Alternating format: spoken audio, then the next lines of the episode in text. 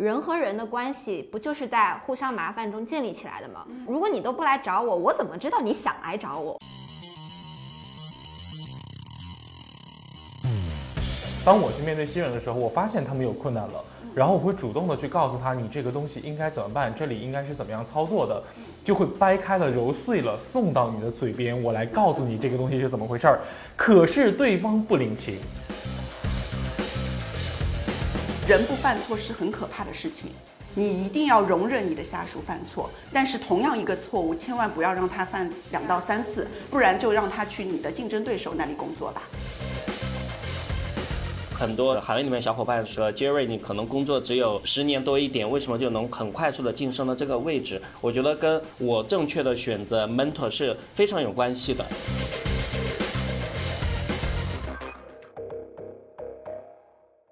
大家好，我叫 Jerry，是八零后，目前在一家美资企业负责我们亚太区的人力资源。除此之外呢，其实还有一些其他的职务啊，比如说像咨询顾问，也在帮很多企业去搭建人力资源和一些内部的管理体系，还给一些高校充当 MBA 的校外导师，也有一些啊公益的组织在运转。呃，总体来说呢，就是一个既在职场里面，也在职场以外的双重身份。大家好，我是科娜，我是在职。场混迹十五年，但仍旧保有一颗年轻小心脏的娜娜。我是八零后，我叫 Krisa，我现在是 HR Root 的内容制作人，然后之前一直是在新闻行业做就是记者，然后做 producer。Hello，大家好，我是小七，然后我目前在 HR Root 的内容与策划部工作。我今天是代表这个九零后，然后我自己是本科是在国内读的，然后我的 master 是在国外读的。今天也是我工作的第四年。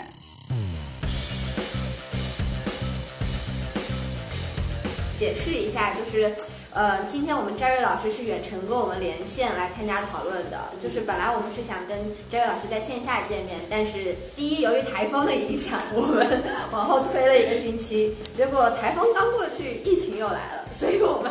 就没办法。那今天只能跟 Jerry 老师在线上就是聊天。所以，呃，观众们听起来可能音效会有点不一样，就在这里解释一下。那接下来我们就进入正式的话题，就是为什么中国人不喜欢喝咖啡。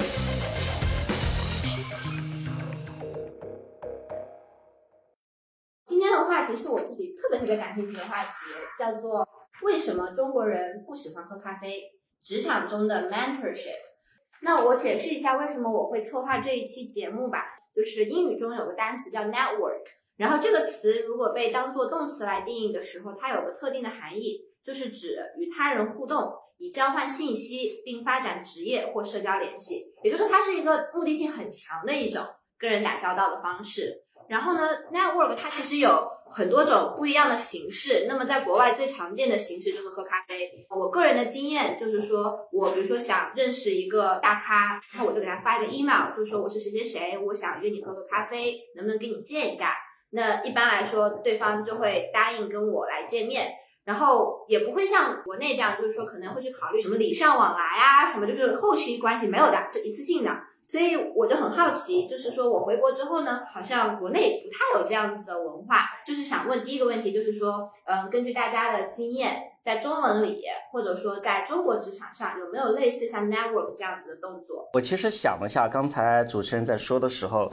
然后脑海里面就第一个蹦到我脑海里面词儿叫局。我觉得这个字儿很有意思，包括我们的饭局、酒局，对不对？其实，在这个局里面，我我感觉是跟我们刚才提到的喝咖啡有这个异曲同工之妙。因为中国人很多时候，我们的学习也好，业务也好，其实都可以在这个局中发生的。所以，我我感觉用局是比较能代表跟 network 比较相近的这么一个意思吧。其实，英语的 network 从这个单词上还把人的因素弱化了一点。其实它是一个网络的意思，就是究竟是什么形式的网络，其实从这个字面上是没有办法看出来的。但我觉得中国的文化博大精深，呃，我认为有一个词是很可以啊诠释 network 的，就是人脉。嗯，啊，它既有人，又把那个脉络就是演绎的淋漓尽致。但是相对来说，呃，中国人对人脉褒贬不一，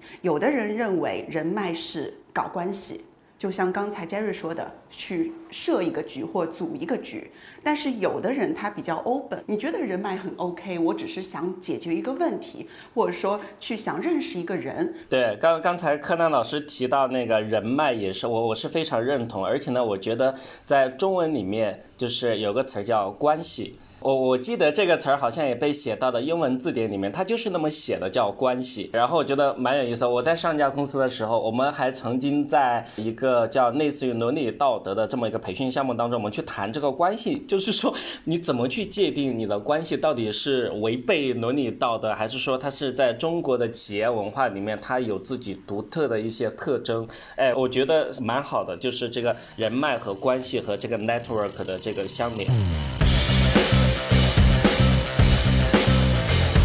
对于我来说，就可能分为两个阶段。在我工作之前，network 对我来说可能是社交会多一些。然后，尤其是我刚到国外的时候。周围的人都是陌生的人，那怎么样通过你现有的朋友去交其他朋友？所以说 network 对我来说是这个作用。在我就是毕业之后找工作，因为我本科也是在国内读的嘛，可能从小到大传统教育是在家靠父母，出门靠朋友，比较处于那种强关系里面。然后，但是你到工作之后，你可能会觉得强关系可能对你来说帮助不会那么重要，因为对你找工作或者职业上帮助比较大的，可能相反是弱关系。就比如说。是职业前辈，或者是已经工作的什么学长学姐，是的。所以了解这些之后，我会觉得 network 对我来说是另外一种想法。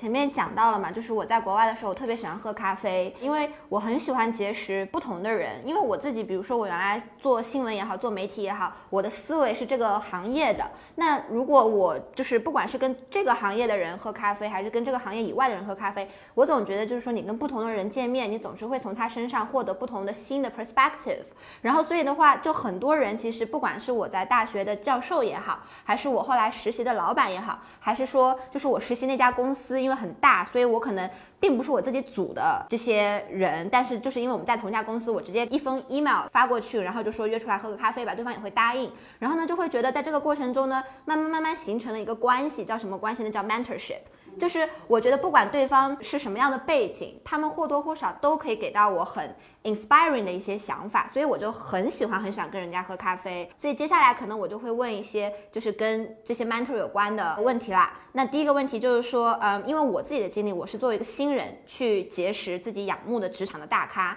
那么对于 Jerry 老师和科纳来讲，就是有没有被约咖啡或者在中国被约吃饭的经历？一般情况下，你们会不会答应呢？如果一个完全不认识的人来找你，就是说啊，我很仰慕你，我想跟你见一下，了解一下，评判说你该不该花这个时间的标准是什么？嗯，是这样子的，就是像我这样所谓的职场老鸟，我是比较有目目标性的，就是说，如果一个职场的菜鸟。他无没有目的性的来约我的话，我一般会 say no 的，嗯，因为对我来说，现在时间太宝贵了。当然，这是企业以外的人，如果企业以内的人，有很多企业它是有 mentor 的那个企业文化的，啊，我对企业里边的人来约咖啡，我是 welcome 的。但是我要说企业以外，就是素昧相识的那些人，我会说不。但是如果他有一个点或者两个点，他很有想法。他希望和我共创的话，我会觉得，哎，他是说服我的，我会愿意跟他去喝咖啡。所以我在这里想说，呃，职场菜鸟如果想约一些老鸟去喝咖啡的话，你一定要把自己的这个话术，包括你想做的事情，直截了当的说，因为老鸟是比较有时间观念的，他不希望去浪费很多时间在看似没有产出的一些事情上面。非常同意啊！其实我觉得从两个方面，整体来讲，我觉得中国人还是相对于西方人来说，相对比较含蓄和委婉。所以呢，新人去约这种资深人士喝咖啡也好，或者是请教也好，那么其实没有像美国的这种文化那么的公开啊，这这么的 popular 啊。那么在职场里面呢，我是觉得。如果说我的部门来了一个新人，我的团队来了一个新人，那么可能我会主动的担任起这个 mentor 的角色，可能还没有等到他来约我，我会主动去找他，因为我觉得培养人是一个管理者的一个责任，所以呢，我们有义务去把一些新人，我们去带他，去培养他，然后让他在这个组织当中去发展，所以我是非常非常愿意花时间在组织内部的啊，包括前段时间我们刚入职的一个亚太区的一个财务总监，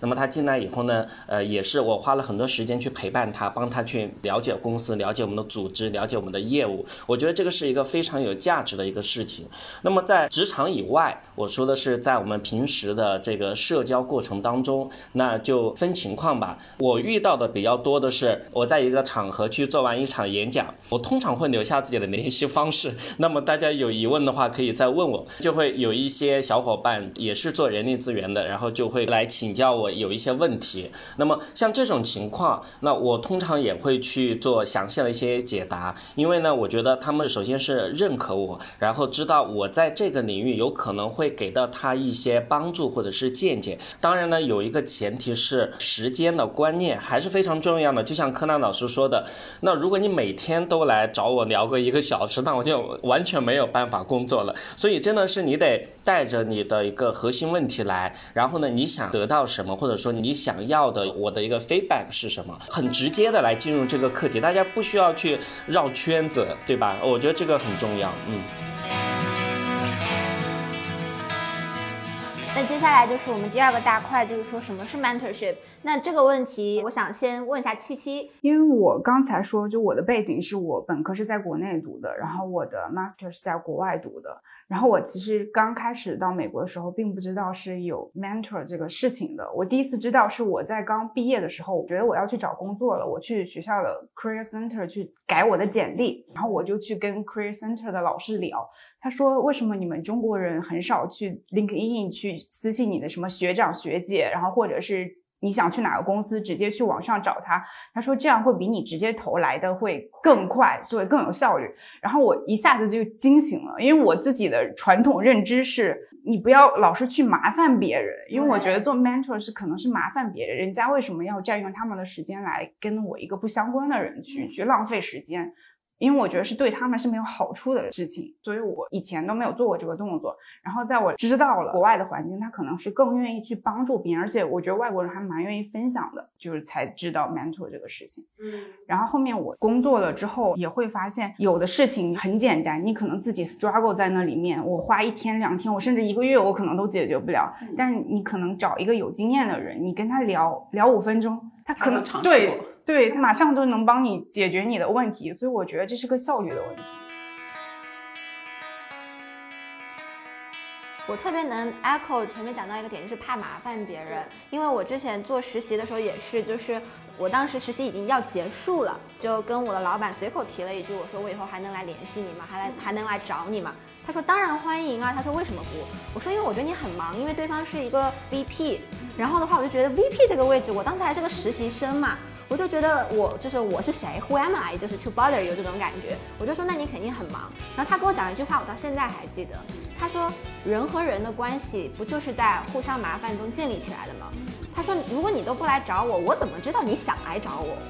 然后他这句话一下子就当时就扭转了我的一个思维了。后来我才发现这个麻烦它其实有个度在那的，什么时候是真的在麻烦别人？什么时候其实并不是麻烦，只是你很害怕，但是别人其实很愿意帮助你。这中间有个点是要自己去把握的。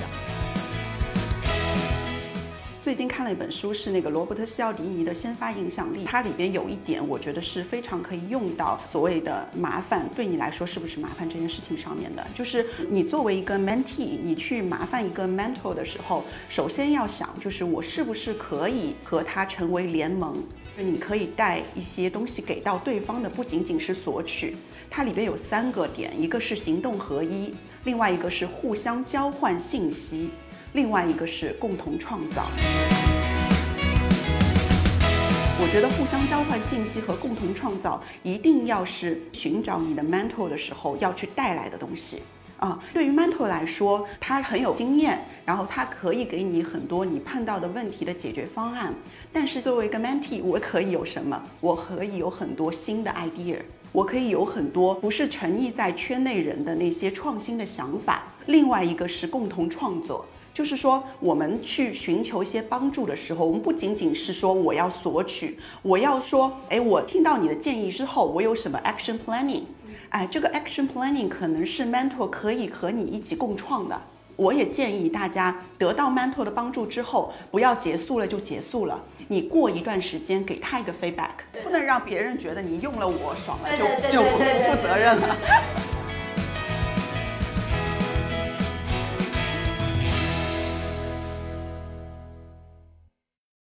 下来我就想问一个问题了，是我们的 话外音担当王瑞 提出来的。前面不管是你是被指导，或者说是你去告诉别人应该怎么做的时候，你可能在追求一个有效性。但之前我过往的经历，有的时候我可能会经历很多无效性。我经常遇到的一个情况是，当我去面对新人的时候，我发现他们有困难了，然后我会主动的去告诉他，你这个东西应该怎么办，这里应该是怎么样操作的。就会掰开了揉碎了送到你的嘴边，我来告诉你这个东西是怎么回事儿。可是对方不领情，而且他会非常偏执的认为他自己是对的，然后这是一个弯路，他是一定要走的。当时我就特别的恼火。其实我觉得这种情况面对的时候也会蛮多的。就是大家面对这样的事情的时候，是一个什么样的心态？哎呦，我觉得这个问题很好回答，根本在我面前不是问题，真的不是问题。就前面我说过了，mentor 对他是有经验，他是跌倒过，然后舔伤口，但是被 mentor 的那个对象，他是有选择的权利的。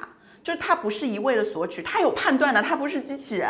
它不是一个你 data 输进去，它就根据你的 data 去跑的。那人类多没意思啊！你就知道你告诉他，他会成为另外一个你，我就觉得那个很恐怖哎，整个组织全是王瑞，那有点恐怖的。我们要求组织的变异，变异就是你的经验告诉他之后，他根据自己的视角、走过的路、爱过的人，对他去判断我要不要 follow 你的所谓揉碎的东西吃吃，或者他选择吃一半，这才是我们组织可以持续的创新或持续走下去的一个动力。我一直说，作为管理者一定要有一个心态是什么？我明明知道你前面有一个坑，你可能掉下去，我也要。握住自己的拳头，不让我自己去阻止你掉下去。因为很多管理者为什么他累，是因为他觉得，哎，你看着差不多要犯错了，我提前阻止你。那你下属说，既然你阻止，那你就自己去做吧。然后你会很累，对不对？你看着那个坑，它将要掉下去，你去握紧拳头，咬紧牙关，让它掉下去。有时候你会 accidentally 发现它并没有掉下去。他自己撑了一个杠子，然后就飞过去了。他找了一个方法飞过去，然后另外还有一种可能，他真的掉下去了。他掉下去之后，就成为他自己的经验了。如果那个犯错的那个 risk 不是大到你公司要倒闭了，就让他去犯错。我又要说之前花旗银行的那个警句了，就是人不犯错是很可怕的事情。你一定要容忍你的下属犯错，但是同样一个错误，千万不要让他犯两到三次，不然就让他去你的竞争对手那里工作吧。对。本节目由 HR Root 独家出品。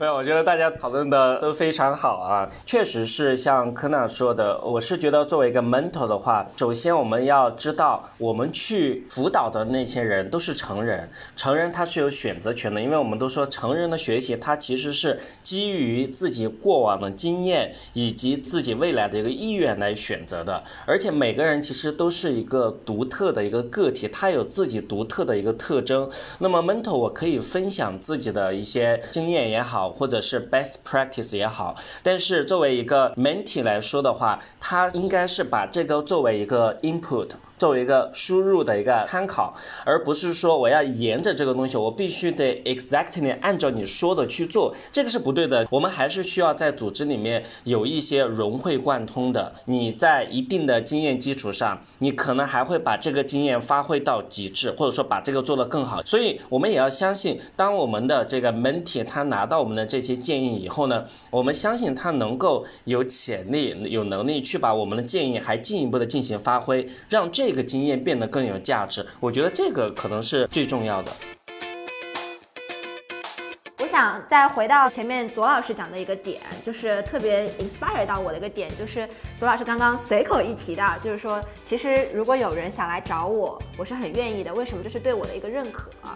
这个我也非常非常的赞同，因为就是说我原来一开始喝咖啡的时候，我是盲找的，我只要在 LinkedIn 上看到这个人，就看上去很厉害，我基本上就约了。然后我因为喝了好多次咖啡，真的可能有几百次咖啡之后，我突然发现有些人他不像他。就是那尤其在美国，尤其在美国，他可能实力是是六十分的实力，他把他自己写成一百分的实力，这个跟我们中国又是反过来的。被骗了是吧？对，就 是我觉得我们亚洲的文化是很内敛的，就是我们可能自己很厉害，但是我们不会去张扬，就做人要低调嘛。但是美国是反过来的，所以的话，我后来就形成了一个，就是说我想喝咖啡的人，他一定是我真的从他身上觉得。特别敬仰，嗯，然后他特别能 inspire 的，我能学习的人，我才想去跟他喝咖啡。其实从 mentor 的角度来说，我觉得这就是一种反向的一种信任和一种认可。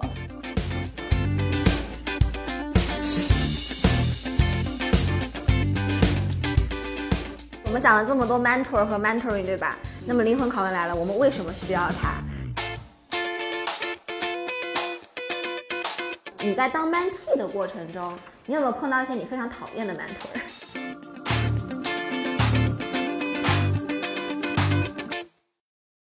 其实我之前更多的是我的。老板做我的 mentor，我有时候跟他沟通会感觉他，因为我作为他下属，他可能会想让我按照他的想法去做，因为我觉得好多的老板都是结果导向型的，嗯，然后他会想要他希望的方式去引导你。那我作为刚入职场小白来说，我可能会去顺着他的方向去做，但是当我有了一定的经验和对这个业务逐渐熟悉之后，我会慢慢的去反驳他。但我不是就是很直直接去反驳他，我会告诉他这个为什么行不通，以及我想要的一个解决方法，和以及我需要你支持我什么样的东西，给我什么样的资源。那他可能了解之后，他会可能觉得我的想法可能会比他的更好一些。那我们最后这件事的处理方式，可能就会按照我的想法去做。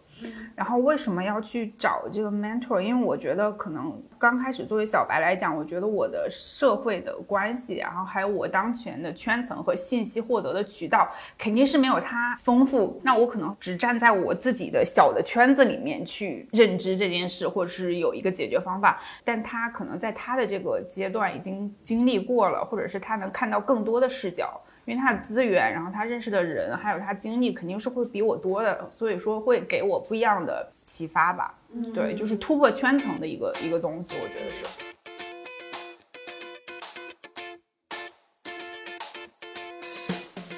mentor 是怎么样的？mentor 一般是给建议和解决方案的。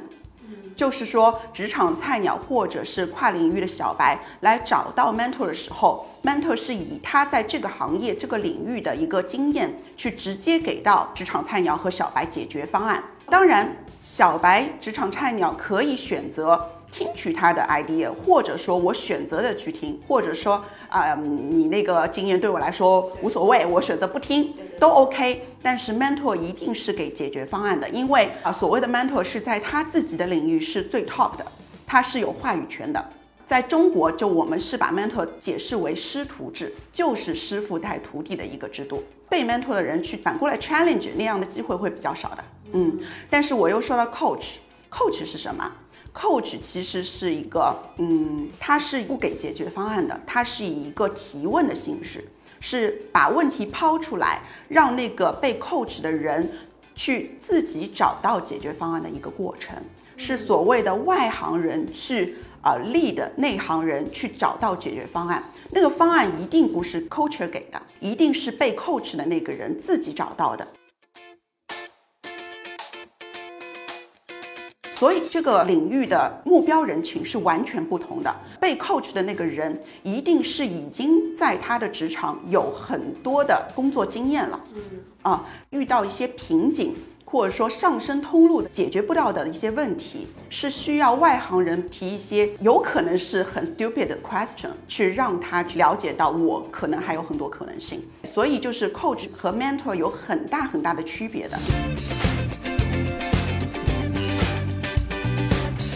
Coach 的那个人，coach 不一定是很有经验，但他一定是会提问的那个人，是帮助到对方去找到那个答案的人。所以我们在企业里如果去立的这个项目的话，coach 和 mentor 一定要分开。如果你用错了，其实很可怕的。就我举一个例子啊，如果你用 coach 的方式去引导一个职场菜鸟的话，其实有一点可怕的，就是他还没有理清他要做的事情的一些路子，你用很多问题的形式会让他 confused 的。所以我们在企业内部的话，去甄别 mentor 和 coach，我个人认为是很重要的一个。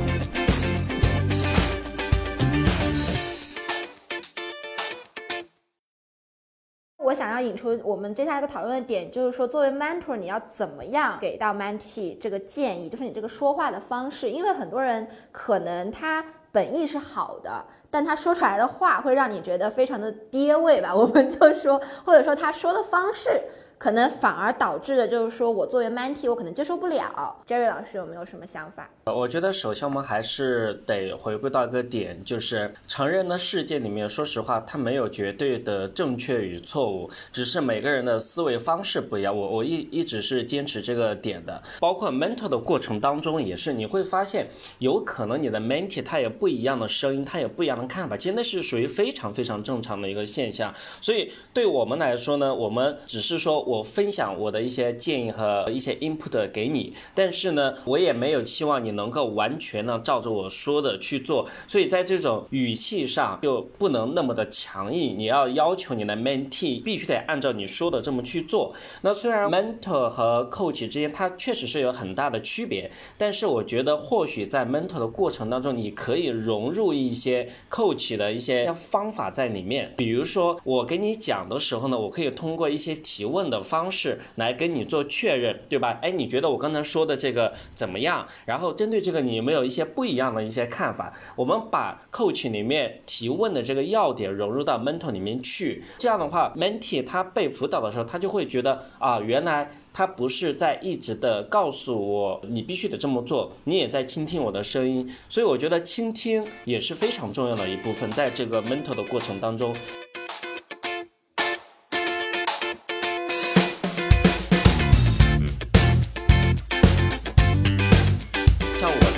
择我的 mentor 的时候，第一呢，我肯定是在我的职场，而且在职场里面，我通常会选择自己的上司的情况会会多一些。选择你的上司做 mentor 有个很大的好处呢，就是你们可以就你们的职业发展的意愿也好，你职场上的 skill 也好，未来其实对你自己的一个职业发展，以及你跟上司之间这种 language 的一个统一也好，我觉得是非常有帮助的。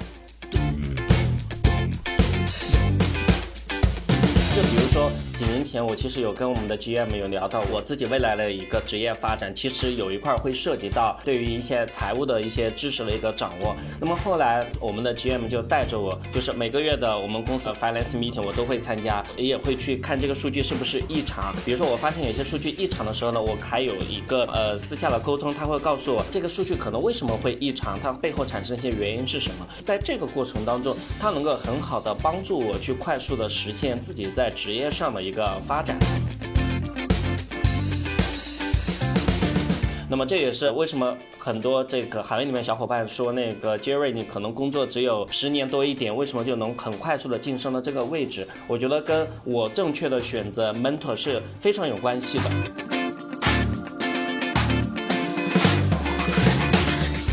我提取两个点，一个是相当于是 mentor 要降低。就是你做这个 mentor mentoring 这个过程的一个 expectation，就是你你反正给到对方就可以，对方能接受多少，你不能有个硬性的要求，是这个意思对吧？然后第二就是倾听。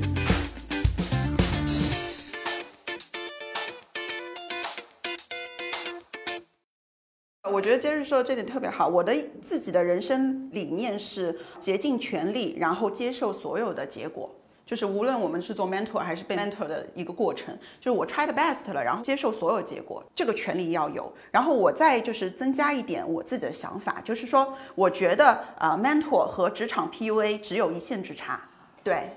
又又有一种豁然开。对，就看就是你那个 mentor 怎么样去做。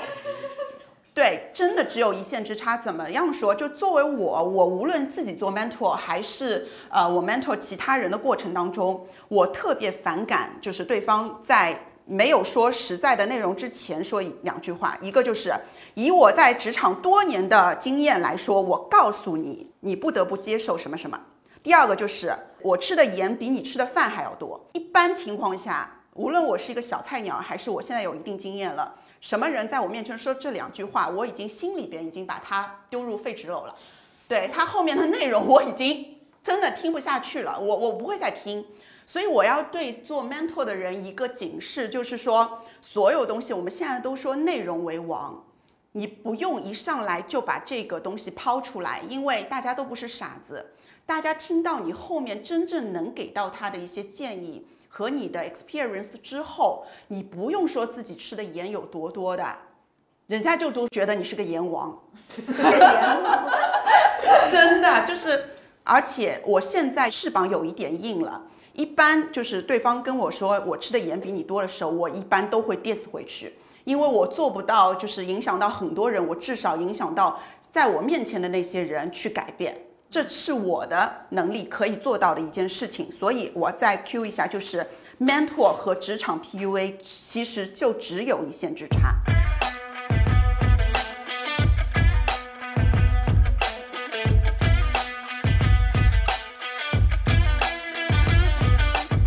那我换一个角度，作为 mentee，我们遇到了这样的情况，就是怎么样去做？就是说，其实我还比较的 prefer 一点，就是说，无论如何，我都有选择的权利。如果你的身体被禁锢了，其实并不可怕，可怕的是你的思想被禁锢了。无论这个 mentor 他带着要我好的性质，还是他要在我面前 show out 各种他在职场很拽的样子。我都有选择的权利。如果我不得不只有这个一个上司，他又在我面前耀武扬威，然后他的内容又给我带不了营养的话，我有选择离开的权利。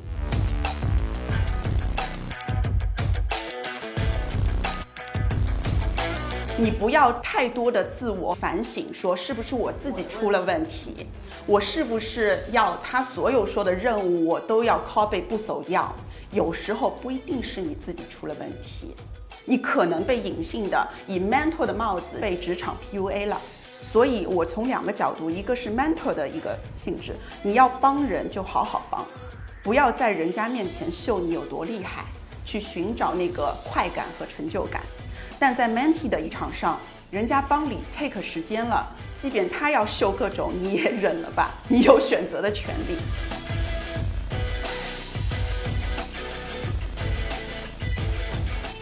希望这些职场的领导者们，你们要成为一个有趣的灵魂。